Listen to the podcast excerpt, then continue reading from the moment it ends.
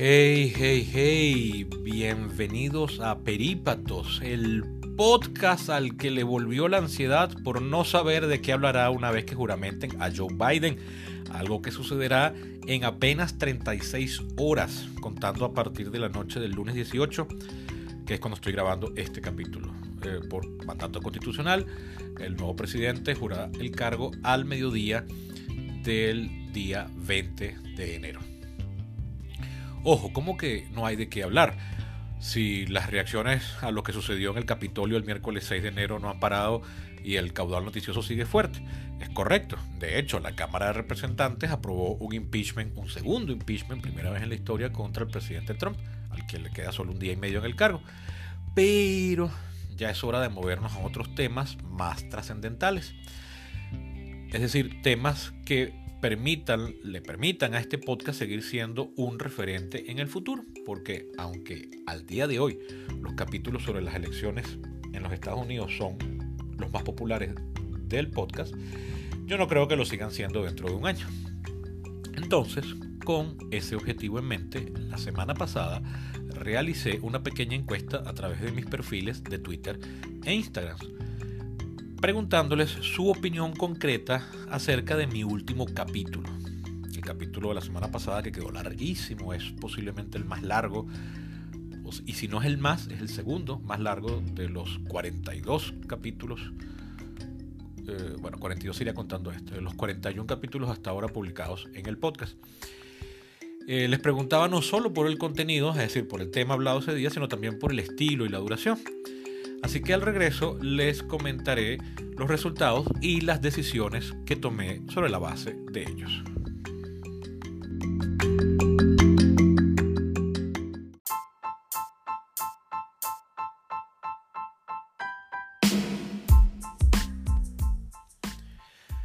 Bien, como les decía, tanto en Twitter como en Instagram hice una consulta eh, respondieron en promedio unas 15, de 15 a 18 personas en cada una de las redes.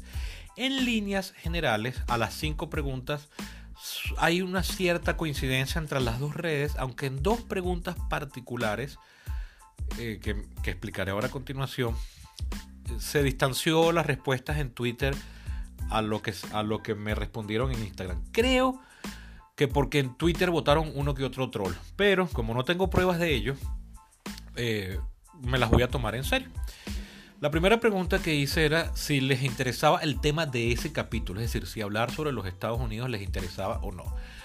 85% eh, en Instagram y 73,3% en Twitter dijeron que estaban de acuerdo. O sea, evidentemente el tema de los Estados Unidos sigue siendo popular. En cuanto a la duración, ese capítulo quedó muy largo, fue casi una hora y media.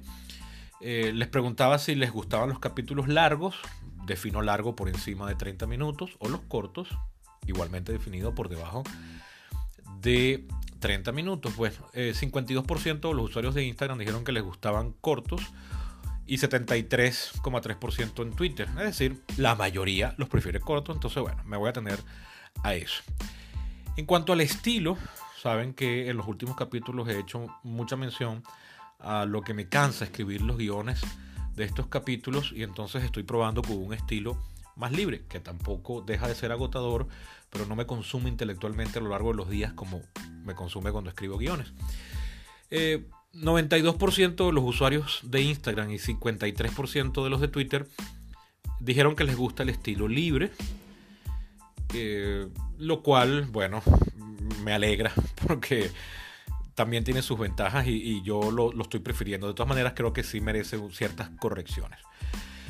Luego había una pregunta sobre si estaban de acuerdo o no con las opiniones que yo había emitido en ese capítulo, que en realidad eran dos concatenadas y algo extrañas. Eh, si no las recuerdan, pues, y no quieren escuchar un capítulo de hora y media, yo decía que yo estaba de acuerdo con la libertad de las empresas de redes sociales de suspender las cuentas de Trump y sus seguidores, pero que yo hubiese, me hubiese opuesto a, que lo hicieran si yo fuese miembro de las juntas directivas. Es decir, sí y no, o no, pero sí.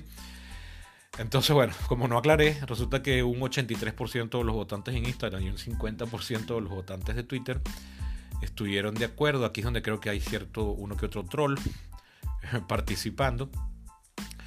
Pero bueno, esto al final no afecta al contenido, simplemente fue una pregunta hecha por curiosidad. Y luego, volviendo a la vida del podcast, yo les preguntaba si querían que incorporase eh, invitados y trajese más invitados para hacer conversaciones. Bueno, la inmensa mayoría está de acuerdo, 89% en Instagram y 73,3% en Twitter, así que bueno, eso viene.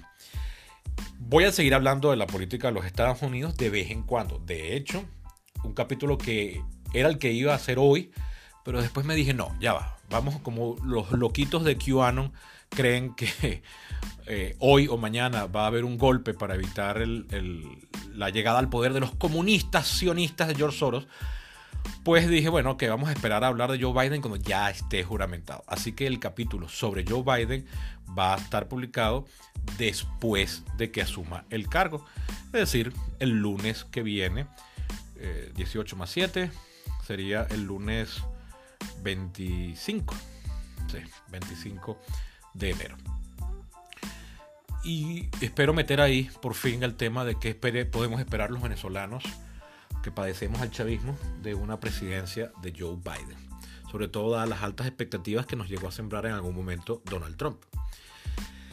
Eh, en cuanto a la duración, bueno, ya, eso obviamente van a ser cortos, pero no sé cómo hacer y sería bueno que me escribiesen con sus comentarios cuando se trate de invitados, porque si hay algo que me gusta eh, del formato podcast es no limitar a la gente con el tiempo. Eh, una de las cosas que detesto de radio es cuando cortan al invitado porque se nos está acabando el tiempo o quiero pasar a otras preguntas más populares.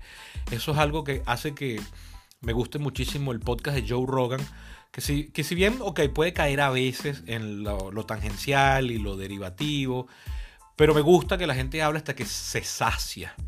Y eso es algo que me gustaría tener con mis invitados. Claro, eh, si estoy grabando en un estudio y el estudio es prestado o alquilado, no puedo darme ese lujo.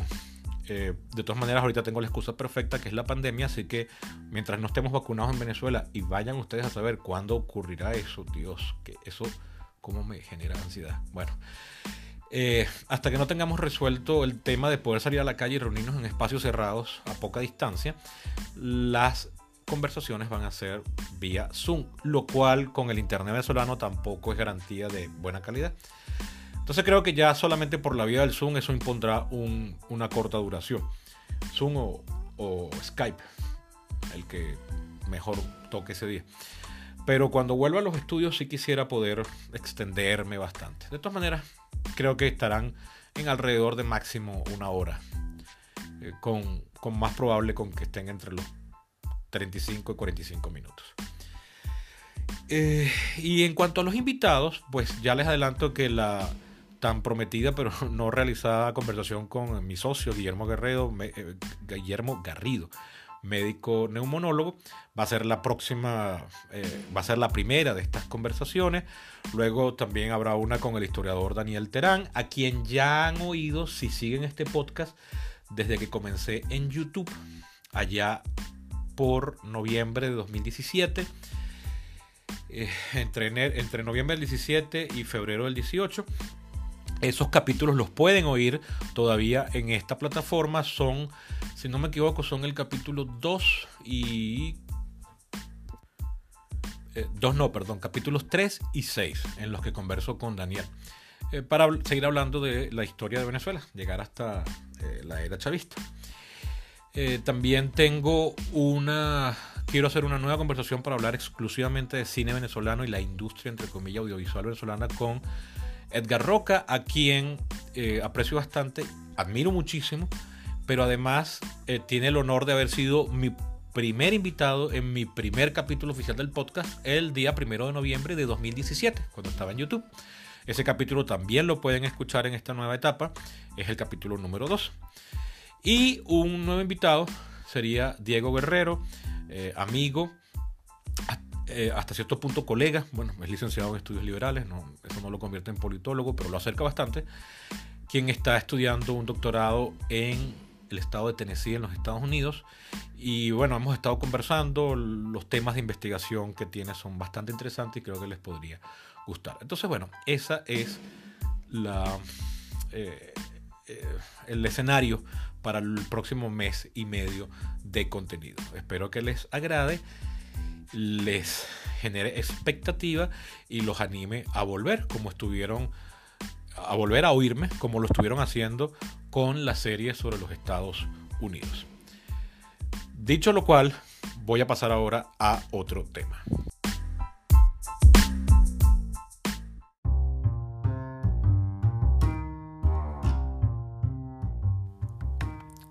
Antes de continuar, quiero hablarles de sushi, en concreto de Bocadillo Sushi, la marca de sushi domicilio de Luis Juárez, suchero con décadas de experiencia en el ramo y con quien llevo trabajando desde 2016. Miren, se los voy a poner así. Antes de conocer a Luis, a mí no me gustaba el sushi y ahora soy un fanático. Pero no se conformen con lo que les digo. Vayan a su cuenta de Instagram y vean las fotos y lean los testimonios. Si viven en Caracas, les recomiendo su bandeja de tres roles, que equivale a 30 piezas. Y si llaman de parte mía, Sebastián Cova, les regalarán una bandeja extra de ensalada dinamita. Vayan a Bocadillo Sushi en Instagram y hagan la prueba. Si no viven en Caracas, no importa, porque pueden darle ese regalo a alguien que quieran y que viva aquí pagando por Cel o PayPal. Bocadillo Sushi, el mejor sushi para llevar.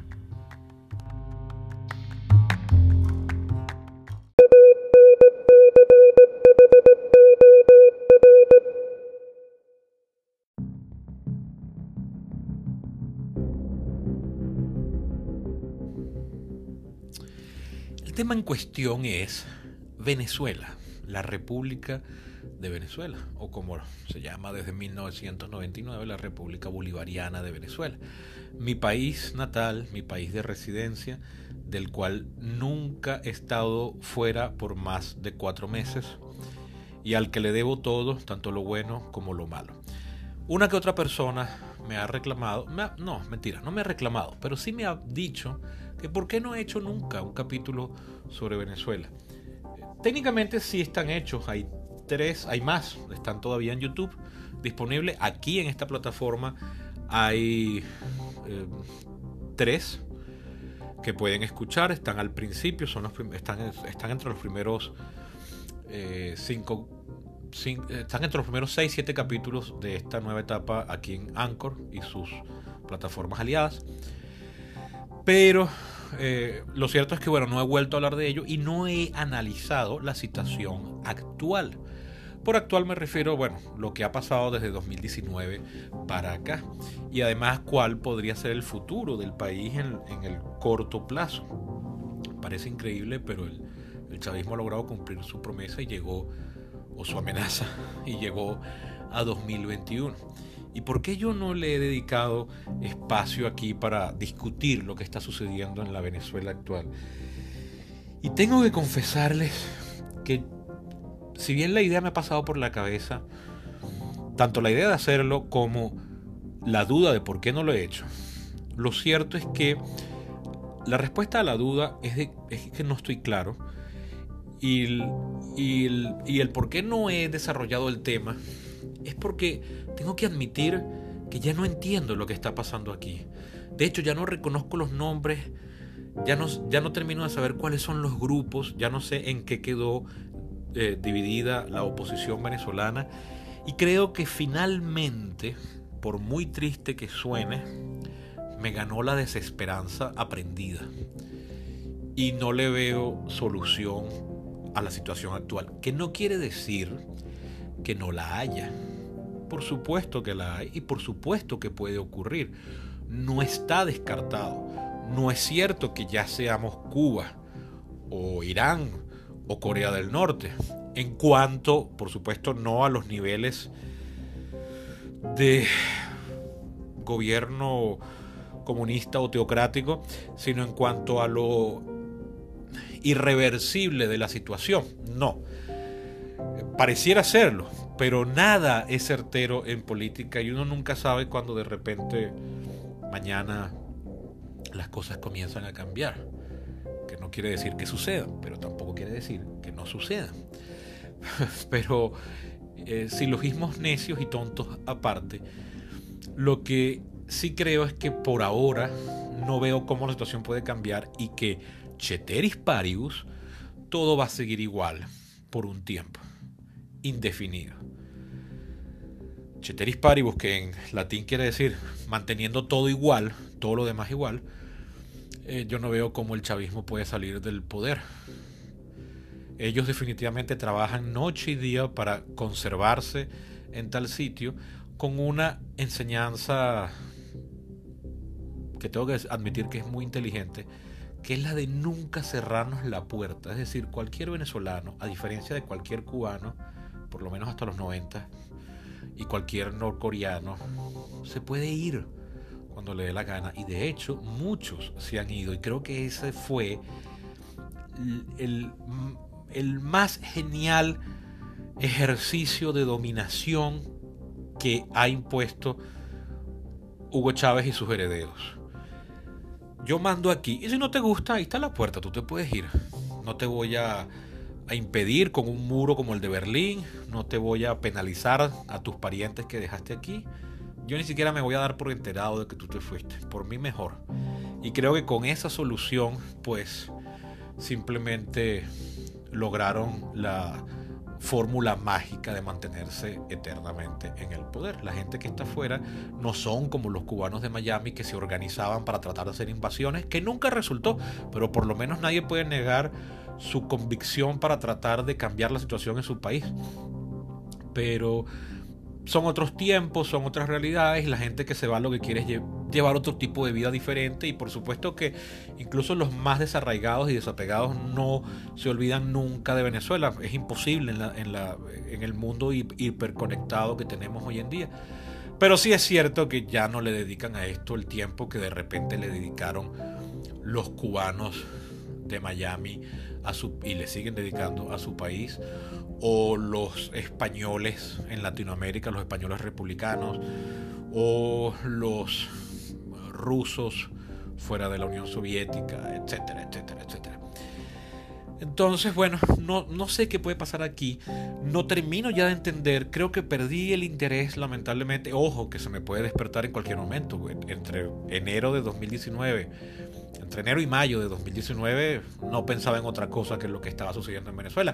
Casual e irónicamente, la vez de mi vida que he estado más tiempo fuera de Venezuela, entre enero y mayo de 2019 fue cuando más le dediqué cabeza, porque bueno, fue cuando apareció la figura de Juan Guaidó y cuando creímos el bluff de Trump de que todas las opciones estaban sobre la mesa y que una aparente invasión podría llegar a ser posible. Eh, al día de hoy, además, también tengo que admitirlo, me da miedo hablar de Venezuela. Eso que acabo de decir ahorita, sobre que muchos llegamos a creer que una invasión era posible, puede literalmente ser usado en mi contra. Y yo de repente amanecer preso un día por simplemente haber reconocido esa posibilidad, que no avalé, que me sorprendió como a todo el mundo pero que también me ilusionó, porque dije, wow, ¿será que tenía que pasar esto? Al final no pasó. Creo que lo agradezco porque, bueno, yo no estaba en Venezuela, pero mi mamá seguía aquí, mi familia, muchos amigos todavía, mi casa, y no, no sé en qué podría haber pasado eso. Y la verdad es que aunque podría parecer una solución rápida que nos hacía el trabajo sucio, no me convence de que era la mejor solución. Que no quiere decir que las alternativas me parezcan mejores definitivamente, pero como les digo, ya simplemente no sé qué pensar sobre el país. Eh, eventualmente lo haré, eventualmente trataré de dedicar un buen episodio al respecto, pero lo cierto es que ahora me siento enormemente perdido y no veo luz, no solo al final del túnel de la situación del país, sino yo no, no veo luz al final del túnel de mi desconcierto e ignorancia sobre lo que está pasando. Es decir, no termino de entender cuál es la situación y, por tanto permitirme construir una idea y una convicción y elaborar sobre eso una explicación. Estoy completamente perdido y creo que esa es una de las cosas por las cuales me he dedicado de lleno a estudiar los Estados Unidos en los últimos dos, tres años, en los últimos cinco años realmente y haberme desentendido ya del asunto venezolano. Creo que mi punto de inflexión fue cuando mataron la posibilidad de referéndum revocatorio en octubre de 2016. Ya a partir de 2017 mi mente comenzó... Bueno, ese fue un año particular, porque hubo protestas que me hicieron creer. Mentira, ya. La verdadera fecha que cambió mi parecer fue el 19 de abril de 2017 cuando la Guardia Nacional y compañía lanzaron a una marcha multitudinaria al Guaire, aquí en Caracas. Después de, eh, eso fue exactos ocho días después de que a Nicolás Maduro lo corrieran de un evento en conmemoración del 11 de abril en San Félix, Ciudad Guayana, Estado Bolívar, un antiguo bastión obrero y chavista que para mí era el símbolo definitivo de que el chavismo estaba acabado y de que un cambio era inminente. Y cuando vi lo que sucedió aquel 19 de abril, marcha a la que no asistí, no sé por qué, porque sí estaba decidido a ir y lo iba a hacer y en el último momento decidí no, no ponerme los zapatos y no salir y terminó como terminó. Ahí creo que finalmente hice clic y dije, no, esto no, esto no es como yo pensé que iba a ser. Y creo que ahí comenzó mi mente a ver otros horizontes. No es en vano el año que hice el crowdfunding y filmé un documental y un sketch. Documental que todavía tengo pendiente de terminar. Que voy a terminar sí o sí este año 2021. Uf, Dios, cuatro años después de haber rodado. Y bueno, eh, no sé definitivamente qué puedo decirles sobre Venezuela. Que no quiere decir que no deba hacer el esfuerzo, al contrario. Pero va a ser difícil lamentablemente va a ser difícil.